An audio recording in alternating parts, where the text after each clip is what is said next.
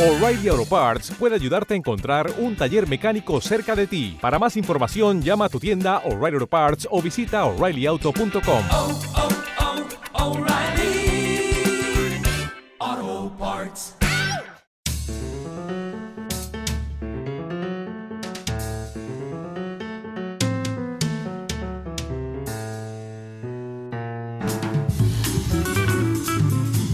Hoy en Alto Rendimiento estamos con Mireia Porta, diplomada en Nutrición y Dietética Humana y licenciada en Ciencia y Tecnología de los Alimentos por la Universidad de Barcelona, posgrado en Alimentación y Deporte y en Diabetes por la Universidad de Barcelona, posee la acreditación de antropometrista nivel 3 de la ISAC, actualmente es nutricionista en el Centro Médico Serveis Mèdics Penedès, responsable del Departamento Técnico de la empresa de suplementación deportiva Maxi Nutrition España y profesora asociada de la asignatura Nutrición Humana en la Universitat Autónoma de Barcelona.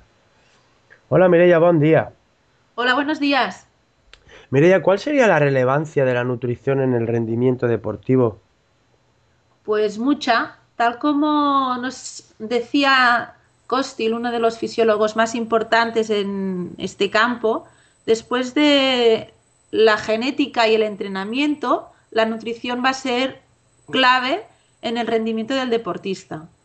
De hecho, uh, mediante una buena alimentación, no solo podremos cubrir las necesidades básicas de los macronutrientes y los micronutrientes para evitar déficits nutricionales, en el cual podríamos tener problemas como anemias, etcétera, sino también van a ser uh, los aportes energéticos básicos para poder aportar energía durante un partido, aportar proteína para restablecer el desgaste muscular, etc. ¿Cómo se controla el estado nutricional de los deportistas y por tanto estos déficits en la alimentación de los que nos estás hablando? En primer lugar, cuando tenemos un, un deportista, realizamos uh, pruebas bioquímicas, o sea, analíticas, en las que nos indican en qué estado nutricional está el, deportista, pues ya sea a nivel de perfiles lipídicos, perfiles pues de, hierros, de vitaminas, como vitamina D, etc.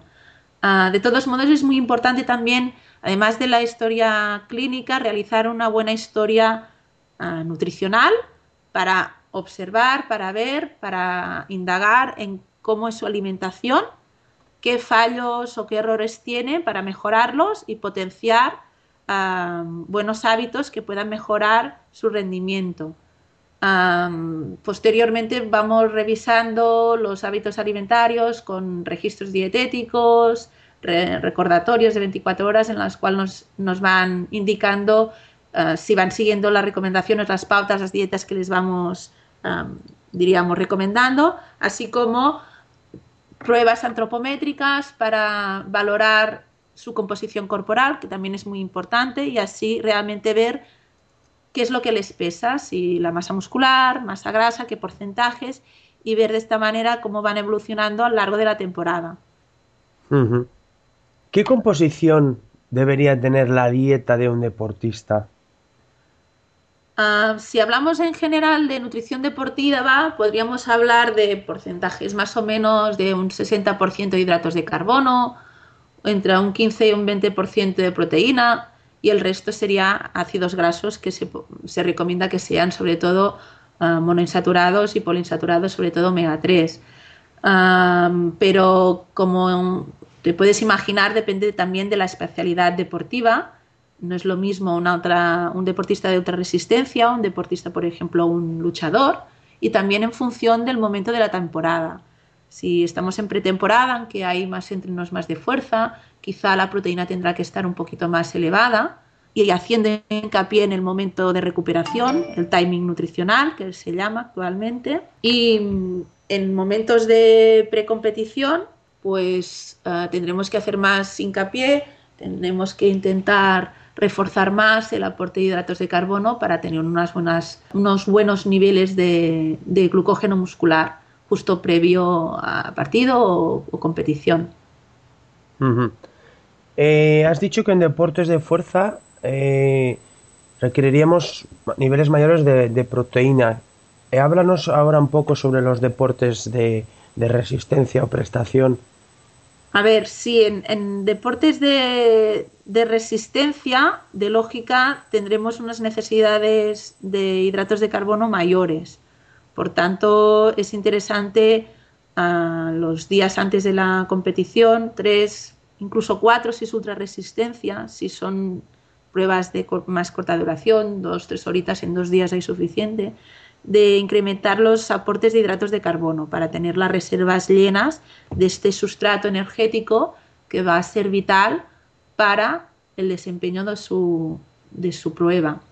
Mm. Eh, no solo es esto importante, sino que durante la prueba y la ingesta justo antes de empezar la, la prueba, debería ser también muy alto el aporte de hidratos de carbono. Se está hablando en pruebas de más de, de, tres horas pues no solo llegar a los 60 gramos de hidratos de carbono a la hora, sino incluso 90.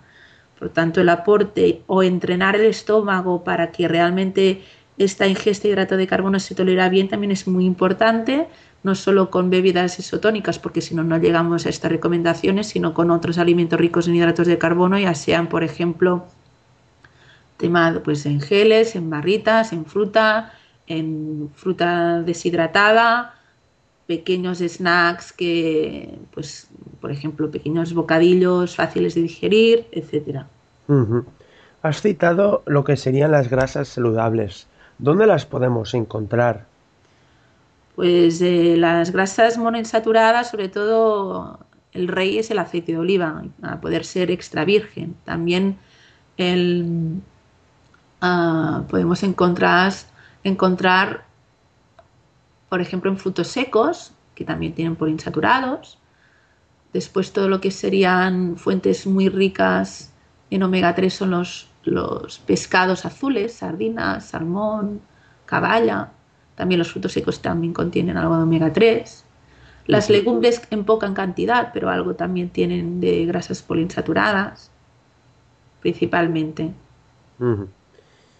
Mireya, ¿qué opinión tienes del entrenamiento en ayunas? ¿Cuáles serían sus objetivos y qué inconvenientes puede tener este tipo de entrenamiento?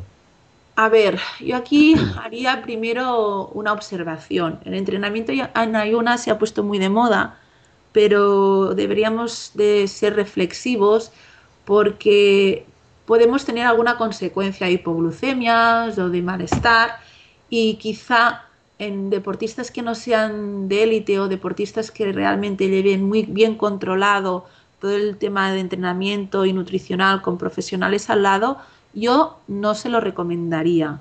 Pero sí que es cierto que se está viendo cada vez más esta nueva tendencia para intentar optimizar los recursos energéticos. Me explico.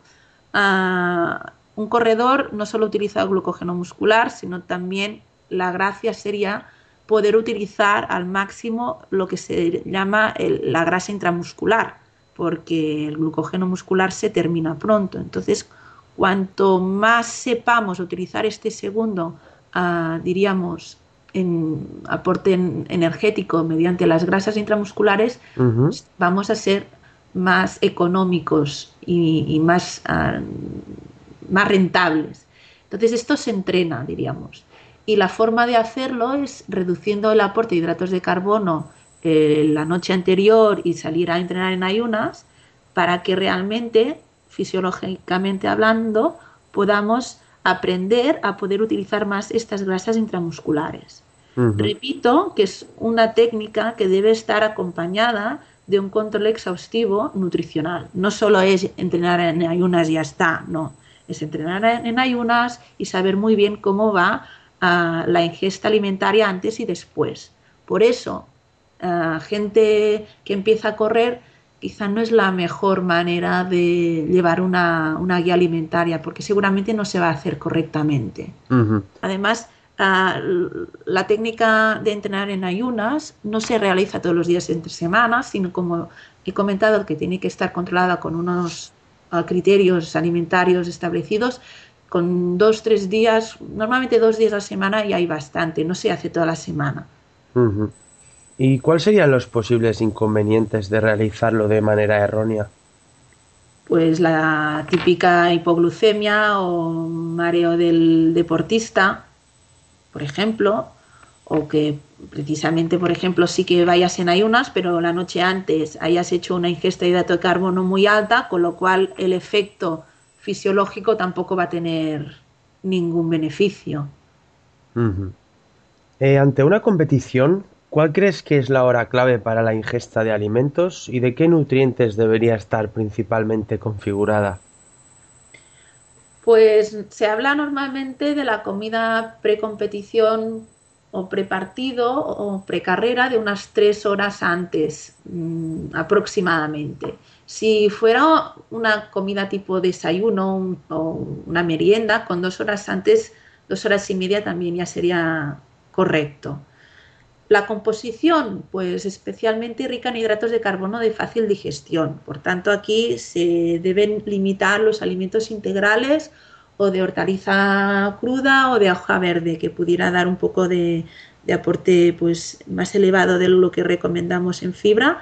En estos momentos pre-competición deberíamos limitar el aporte de fibra, por tanto nada de integrales, de hidratos de carbono de fácil digestión, por tanto la cocción debe ser simple en grasas, que no haya ni rebozados ni alimentos con aportes ricos en grasas, ya sean carnes que no sean magras, embutidos o, por ejemplo, cosas tipo bollerías, etcétera. Eh, el aporte proteico debe ser moderado, o sea, un aporte pues, de un segundo plato, repito, ah, con, bajo aporte de, grasas, por ejemplo, carnes magras o blancas o pescados blancos. Y a nivel de, de azúcares, moderar el aporte. Tampoco no se aconseja hacer una ingesta solo con hidratos de carbono simples para no producir un aumento de glucemia muy elevado que pueda provocar una baja de, glucemia de reacción ¿no? posterior. Entonces sí que puede haber hidratos de carbono complejo con algo de simples, pero solo hidratos de carbono simples, solo azúcares simples no.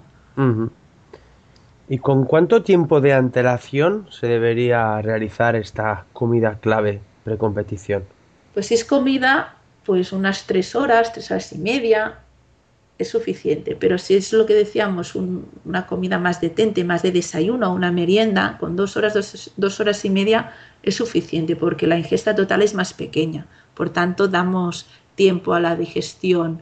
El, el tiempo postpandrial no es necesario que sea tan alto como una comida principal. Antes eh, ya has citado un poco algún tipo de ayuda erogénica o incluso de suplementación. En función del tipo de, esfuerzo, ¿cuál sería la suplementación que recomendarías? A ver, aquí nos tenemos que basar con la evidencia científica. Y hoy en día, si tuviera que citarlo, eh, se debería empezar sobre todo primero las bebidas isotónicas, después todo lo que sería la, recuperación, o sea, los recuperadores, en deportes de resistencia más los recuperadores 3-1, que significa tres cuartas partes de hidratos de carbono y una cuarta parte de proteína, que es importantísimo para volver a estar al, máximo nivel en los siguientes días de entreno o de partidos. En el caso quizá de, entrenos o de deportes en que se son deportes más de fuerza o en, momentos más de, pretemporada que entrenamos más la fuerza, quizá el recuperador puede ser un, 2-1 en vez de un 3-1. Otro aporte ergogénico muy interesante y con clara evidencia es la cafeína, que nos mejora la sensación de fatiga, la concentración. Lo que pasa que debe ser una, ingesta muy individualizada, ah, probada anteriormente a los partidos. No podemos tomar suplementos de cafeína sin previamente haber observado la tolerancia, aunque se habla de unos 3 miligramos por kilogramo de peso cuando hay la, eficacia realmente ergogénica de, de este producto. Y después también no podemos obviar el monohidrato de creatina, sobre todo en deportes de fuerza y potencia explosiva se ha visto que realmente puede ser una sustancia muy interesante. Y en relación a las bebidas isotónicas, ¿cuál sería su composición ideal? La bebida isotónica está compuesta por una concentración de un 6 a un 8% de hidrato de carbono. Ah, lo que pasa es que sí que es cierto que en, temperaturas elevadas, en verano, que hay más sudoración, se aconseja que la concentración óptima sea hipotónica, o sea, entre un 4 y un 5% de hidrato de carbono. Pues Mireia, en nombre de todo el equipo de alto rendimiento, te doy las gracias por el tiempo que has tenido esta mañana para conversar con nosotros sobre todos estos temas relacionados con la nutrición deportiva y el rendimiento. Gracias a vosotros, un placer.